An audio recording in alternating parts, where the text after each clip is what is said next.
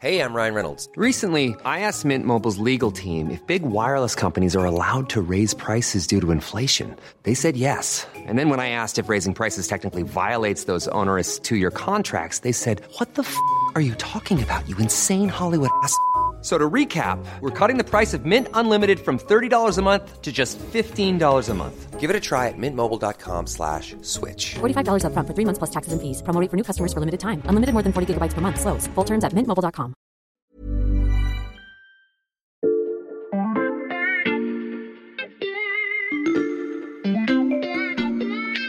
Bonjour, c'est Charlotte Baris. Bienvenue dans La Loupe, le podcast quotidien de l'Express. Allez, venez, on va écouter l'info de plus près. Peut-être que comme moi, chers auditeurs, regarder une série ou un film d'espion fait bouillonner votre imagination. Vous vous demandez quelle est la vie de cet agent secret qui voyage à travers le monde, traite avec les puissants et déstabilise des complots internationaux. Cet espion, est-ce que je l'ai déjà croisé? Peut-être qu'il vit à côté de chez moi ou même que je travaille avec lui.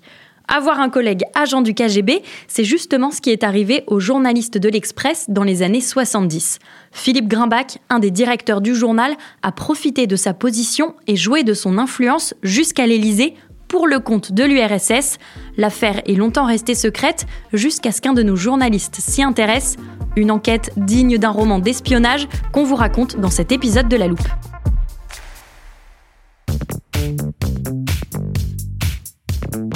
Les enquêtes d'espionnage, c'est le sujet de prédilection d'Étienne Girard, rédacteur en chef du service Société de l'Express. Et cet épisode ne déroge pas à la règle. Bonjour Étienne. Bonjour Charlotte.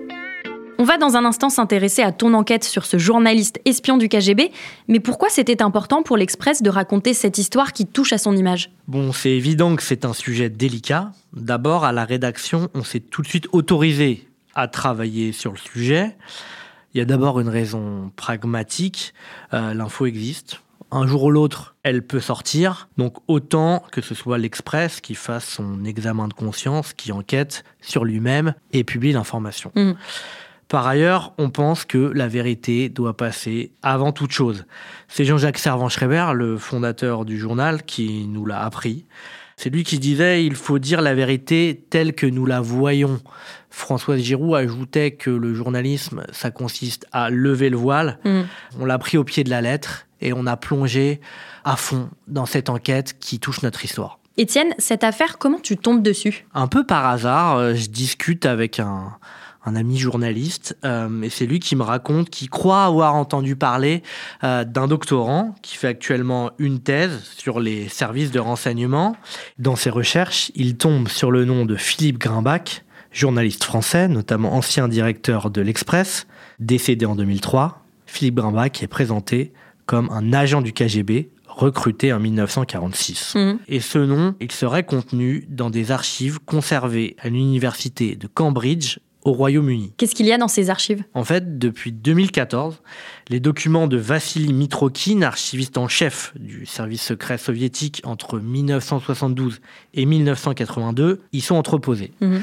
En 1992, ce lieutenant-colonel du KGB fait défection au profit du Royaume-Uni. Il emporte avec lui toutes ses archives.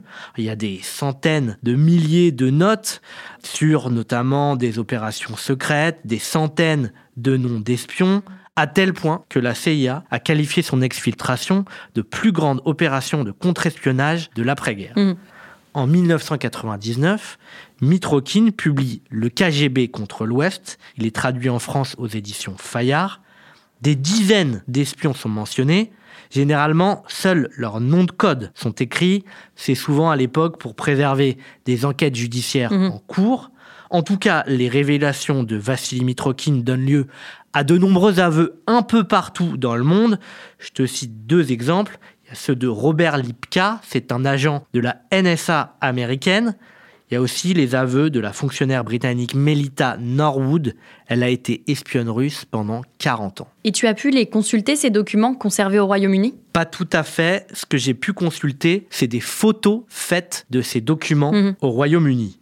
J'ai rencontré en 2023 le doctorant euh, qui a eu accès. Il s'appelle Cyril Gélipter. Il m'a raconté son histoire. Ces documents, ils sont en cyrillique. Ce qu'on a fait à l'Express, c'est qu'on les a donc fait contre-expertiser. Mhm. On les a fait traduire de façon indépendante. On est arrivé à la même double conclusion.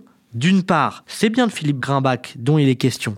Et d'autre part, ces documents sont bien authentiques. Comment peut-on en être sûr de cette authenticité? En fait, à chaque fois qu'on a voulu expertiser les informations de Mitrokin, l'authenticité a été reconnue. Ça m'a été notamment confirmé par Raymond Hart. Raymond Hart, c'est une légende dans le milieu du contre-espionnage français. Il a été chasseur d'espions soviétiques de 1966 à 1998. Il travaille à la DST, l'ancêtre de la DGSI, où il a fini directeur adjoint. Mhm. Et lui, ce qu'il me dit, c'est que toutes les révélations de Mitrokin, y compris celles qui concernent la France, elles sont vraies, tout simplement parce qu'il a recopié ce qu'il voyait dans les archives du KGB. Et donc lui confirme que Philippe Grimbach, il figurait dans la liste des espions qui a été transmise par le MI6, les services secrets britanniques, sur la base des documents de Mitrokin Mhm. à la DST au milieu des années 90. Philippe Grimbach apparaît probablement comme un des plus grands espions soviétiques de la Ve République. Et est-ce que Philippe Grimbach lui-même a déjà été interrogé sur son passé? Oui, par un homme, c'est ce que j'ai découvert au cours de l'enquête. Le journaliste Thierry Volton, spécialiste du renseignement soviétique, lui avait justement eu accès à la liste des espions français transmise par le MI6 à la DST. Mhm. Au début des années 2000, il prépare un livre sur ces transfuges et demande naturellement à voir Grimbach, dont il a découvert le nom. Grimbach s'inquiète. Au bout du troisième rendez-vous, il lui dit Si vous publiez, je vous poursuivrai.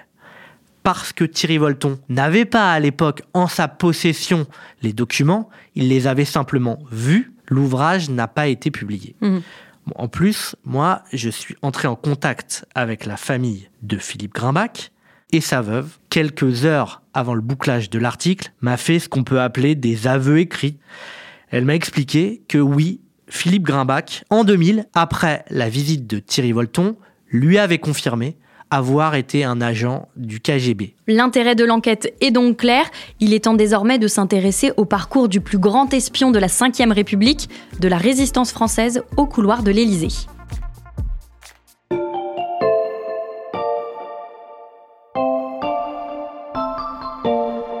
Alors Charlotte, pour vous présenter à toi et tes auditeurs qui est Philippe Grimbach, j'ai avec moi un extrait des archives de Mitrokin où on y fait sa description dans le langage du KGB. Mhm. Je lis. Grimbach Philippe, né en 1924, juif, rédacteur du journal L'Express à Paris, journaliste, proche de Giscard d'Estaing, recruté en 1946. Je te propose de commencer par le début de cette description, l'environnement dans lequel grandit Philippe Grimbach. Oui, il est donc né en 1924 à Paris. Philippe Grimbach est de confession juive. En 1940, le régime pétainiste le menace. Il émigre donc aux États-Unis avec sa mère, son frère, sa sœur. Là-bas, il va s'initier au journalisme auprès de La Voix de l'Amérique. C'est la radio du gouvernement américain. Il va aussi faire son service militaire avec l'armée américaine. En 1943, il rejoint l'armée de la résistance à Alger. Juste après la guerre, Philippe Grimbach est décrit comme politiquement très proche du Parti communiste. Et ensuite, comment est-ce qu'il devient journaliste? En 1945, juste après la guerre, il va travailler quelques mois au ministère de l'Information. Ça lui plaît pas, l'esprit d'épuration de l'époque lui déplaît profondément. Mhm. Alors il va travailler, il va s'initier au journalisme au sein d'une petite revue marxiste. Ça s'appelle Volonté de ceux de la résistance.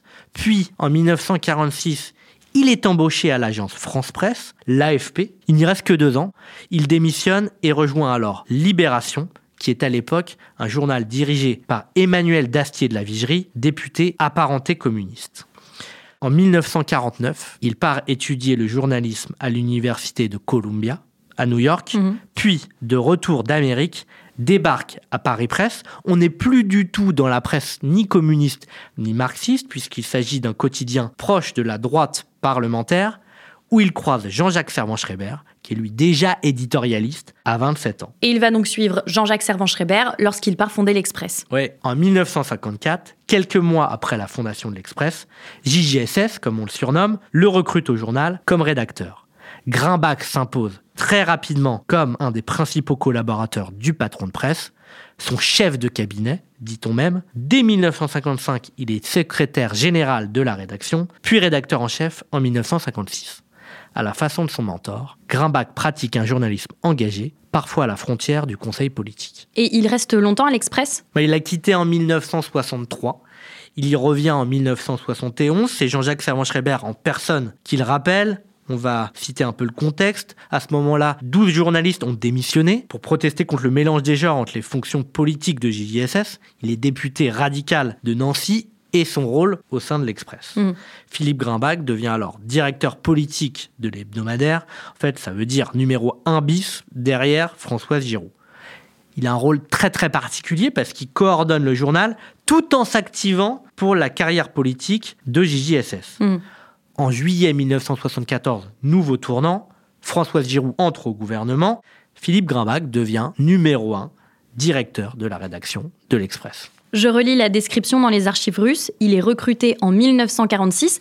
Comment Philippe Grimbach se retrouve-t-il agent du KGB Alors, ce qui figure dans les archives du KGB, c'est qu'il serait rentré au KGB pour des raisons idéologiques, puis aurait commencé à travailler pour de l'argent quelques années plus tard pour améliorer ses revenus de journaliste et s'acheter un appartement à Paris. Mhm. Sa famille raconte une histoire un peu différente euh, qu'il est intéressant de mentionner également. Euh, son épouse, sa veuve, euh, m'explique que Philippe Grimbach a commencé à collaborer avec le KGB par idéologie, parce qu'il avait été choqué du racisme de l'armée américaine pendant son service militaire au Texas. Mhm. Puis il aurait voulu, dès les années 50, arrêter, sauf qu'il était menacé, lui et sa famille, par le KGB. Cette histoire, elle est absolument stupéfiante parce que Philippe Grimbach, dans les années 1970, passe pour proche de l'UDF, le parti de centre droit fondé par Valéry Giscard d'Estaing, après des années dans les arcanes de ce qu'on appelle pas encore à l'époque la gauche caviar. Pro-communiste, il ne l'est plus depuis les années 50. Mais c'est justement, semble-t-il, l'atout qu'a identifié le KGB. Avec son statut de journaliste, il peut jouer de son influence dans les milieux politiques Et c'est un agent important du KGB très important. Il a un alias, c'est Brock. Brock, très très connu des milieux du renseignement. Je cite ce qu'en dit Mick Trokin dans son ouvrage pour le KGB, l'un des agents les plus anciens et les plus appréciés du KGB en France. Mhm. Avec les infos qu'on a, on comprend clairement que Grimbach Brock était une pièce maîtresse de Moscou à Paris. Autre fait, il était jugé tellement important par le KGB qu'il avait rencontré cinq maîtres espions du service secret à Moscou. Il est le seul agent mentionné dans le livre à avoir eu un tel honneur. Mhm. Il a aussi reçu beaucoup d'argent. Par exemple, entre 1976 et 1978, ce sont les seules années pour lesquelles Mitrokin a le relevé, il a reçu environ 400 000 francs, c'est-à-dire à peu près 250 000 euros en tenant compte de l'inflation du coût de la vie calculé par l'INSEE. Mm. Autre élément important, 1973, 1974, 1975, le KGB offre des étrennes, c'est une prime exceptionnelle en fait, à ses 13 meilleurs agents en France. Mhm. Avec l'approbation personnelle d'Andropov, le directeur du KGB, apprend-on dans les archives Mitrokin, Brock en fait partie. Il est même le deuxième agent français le mieux gratifié à l'époque. Et quelles sont ses missions? Bah, Grimbach, c'est l'illustration des méthodes du KGB. On recrute des jeunes à fort potentiel, avec des opinions communistes, mais on va pas les faire travailler dans des organes communistes. Pourquoi manipuler des convaincus? Au contraire, ce qui est intéressant pour le KGB, c'est d'infiltrer des sphères qui pensent différemment, tout particulièrement les sphères du pouvoir. Mhm.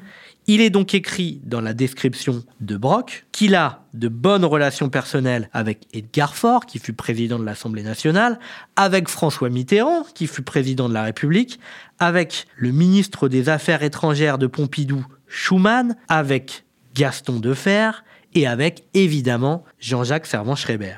Il est question de renseignements, d'informations, de missions et d'actions effectuées par Philippe Grimbach.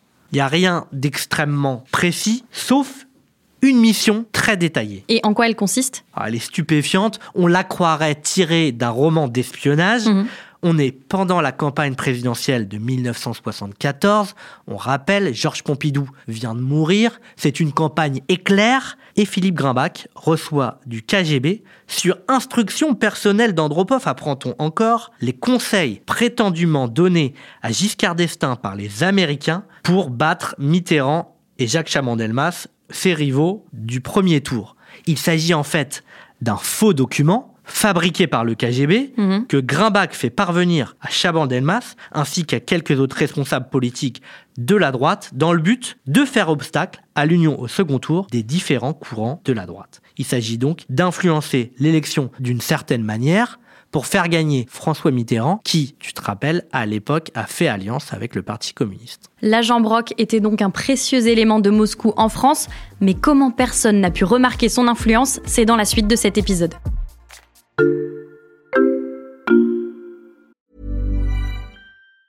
Say hello to a new era of mental health care.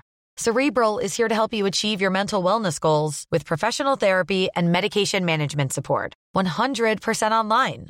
You'll experience the all new Cerebral Way, an innovative approach to mental wellness designed around you.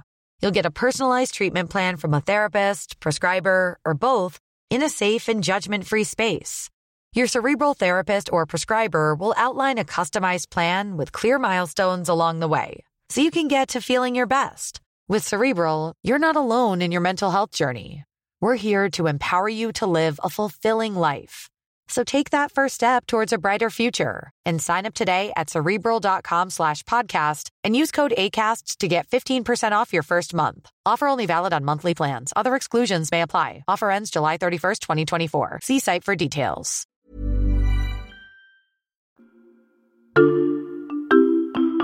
Étienne, tu as évoqué l'influence politique dans les missions de l'agent Brock, mais j'imagine qu'avec sa position, il pouvait aussi influencer les informations. C'est forcément une chose à laquelle on pense, c'est une question légitime. Alors, a priori, la réponse serait plutôt non. Il n'y a aucune opération à ce sujet qui est mentionnée dans les archives. Alors, on ne parle pas de l'Express comme organe utilisé pour la désinformation. Et Raymond Hart, l'ancien directeur adjoint de la DST, m'a donné son analyse à ce sujet. Lui pense que Philippe Grimbach n'a jamais été un agent de désinformation journalistique. Pourquoi? Parce qu'au KGB, les rôles étaient bien répartis. Il y avait d'un côté les agents qui faisaient de la désinformation, et ils faisaient que ça, mais Philippe Grimbach, lui, il pouvait faire beaucoup plus que ça. Ce qu'il était capable de faire, c'était de prendre du renseignement politique au plus haut niveau et tout répéter au KGB et même, on l'a vu, dans des cas extrêmes, essayer de désinformer directement les responsables politiques sans passer par les journaux. D'ailleurs, quand on regarde les pages de l'Express de ces années-là, on est très loin de la complaisance à l'égard du régime soviétique. Tu as des exemples de ça? Bah, en janvier 1976, l'Express consacre par exemple un numéro spécial à La tentation totalitaire. C'est un essai de Jean-François Revel, qui est un des dirigeants de l'Express, dans lequel l'intellectuel s'inquiète de la préférence d'une certaine gauche occidentale pour les régimes autoritaires, pour peu qu'ils soient anticapitalistes. Le directeur du journal, au moment où sort cet article, n'est autre que Philippe Grimbach. Il y a un seul article qui suscite le doute ou le questionnement. On est en août 1960. Philippe Grimbach a proposé à son ami très proche, François Sagan, ce sera même son témoin de mariage, de l'envoyer en reportage à Cuba pour l'anniversaire de la révolution de Fidel Castro. L'écrivaine en revient avec deux articles, typiquement à la façon Sagan. Ils sont drôles, piquants, critiques, mais pas excessivement. Et pourquoi c'est uniquement l'aspect politique de Grimbach qui intéressait le KGB Bah, ce qu'il faut comprendre, c'est que depuis les années 50, l'Express est un journal engagé, de haute qualité, dans lequel les dirigeants ont des liens resserrés avec le monde politique. En 1959, François Mitterrand est en proie à ce qu'on appelait l'affaire du faux attentat de l'Observatoire. C'est une manip politique qu'il met en très fâcheuse posture. Il demande à voir Philippe Grimbach et Philippe Grimbach va exfiltrer François Mitterrand tout un week-end dans une maison de campagne et ensemble, ils vont s'entraîner et préparer la défense de François Mitterrand qui sera ensuite reproduite en une de l'Express. Cette défense, elle va brouiller ce qui commençait à être un début de narratif hostile à François Mitterrand. En clair, Philippe Grimbach va sauver François Mhm. Mitterrand. Un agent du KGB va sauver François Mitterrand. Et jusqu'à quand va durer la double vie de Philippe Grimbach? Après l'élection présidentielle de 81, le service secret soviétique le vire. Au plus haut de son influence, Philippe Grimbach est écarté de l'Express. Officiellement, il s'agit d'une sanction liée au numéro du 16 juin 1978, en une duquel François Mitterrand apparaît grimé en coq, crête sur le crâne, au rayon rougeâtre pendant des joues, de mauvais goût. Mais en réalité, Jimmy Goldsmith, le nouveau propriétaire, veut surtout évincer un emblème de l'ère JJSS. Loin d'une rédaction, les informations de Grimbach intéressent de moins en moins Moscou. Le temps de Brock est terminé. En 1984, il devient directeur adjoint du Figaro, loin du KGB. Étienne, je me pose une question. Compte tenu de ses relations avec des personnalités politiques haut placées, comment personne n'a pu se douter de la double vie de Philippe Grimbach? Mais justement, il avait des relations tellement haut placées qu'on ne pouvait pas imaginer qu'il puisse être un agent d'un service de renseignement étranger. Il était un des conseillers les plus écoutés à la fin des années 70 du président Giscard d'Estaing. Rendez-vous compte, la DST ne l'aurait jamais soupçonné. L'autre raison, c'est que le KGB, à la fin des années 40, a encore table ouverte en France. L'URSS a très bonne réputation, c'est la résistance au nazisme. Et la DST fait très peu de recherches sur les recrues de ces années-là. Donc, quand on a été recruté à la fin des années 40 et qu'ensuite on n'est plus communiste, eh bien, on passe inaperçu, on fait pas partie euh, de ceux qui sont soupçonnés par le contre-espionnage français.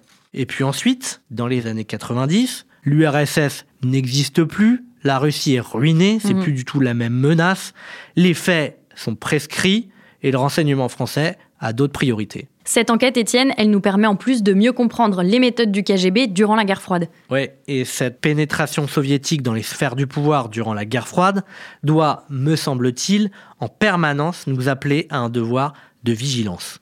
Avec le retour de l'affrontement Est-Ouest, jamais les tentatives d'ingérence étrangère n'ont été aussi fortes en France, comme le souligne le dernier rapport de la délégation parlementaire du renseignement, avec de nouveaux modes opératoires, des manipulations de l'information à grande échelle. Merci Étienne pour ton récit et à très vite. À bientôt! Étienne Girard, rédacteur en chef du service Société de l'Express. Chers auditeurs, je vous invite à aller lire cette enquête passionnante sur l'un des plus grands espions de la Ve République sur l'express.fr. Une excellente raison de vous abonner pour 1 euro le premier mois. Et je vous rappelle que La Loupe, c'est un nouvel épisode du lundi au vendredi dès 6h du matin. Pour ne pas les rater, pensez à nous suivre sur votre application de podcast favorite, Spotify, Castbox ou Deezer par exemple. Cet épisode a été monté par Mathias Pengili et réalisé par Jules Cro. Retrouvez-nous demain pour passer un nouveau sujet à La Loupe.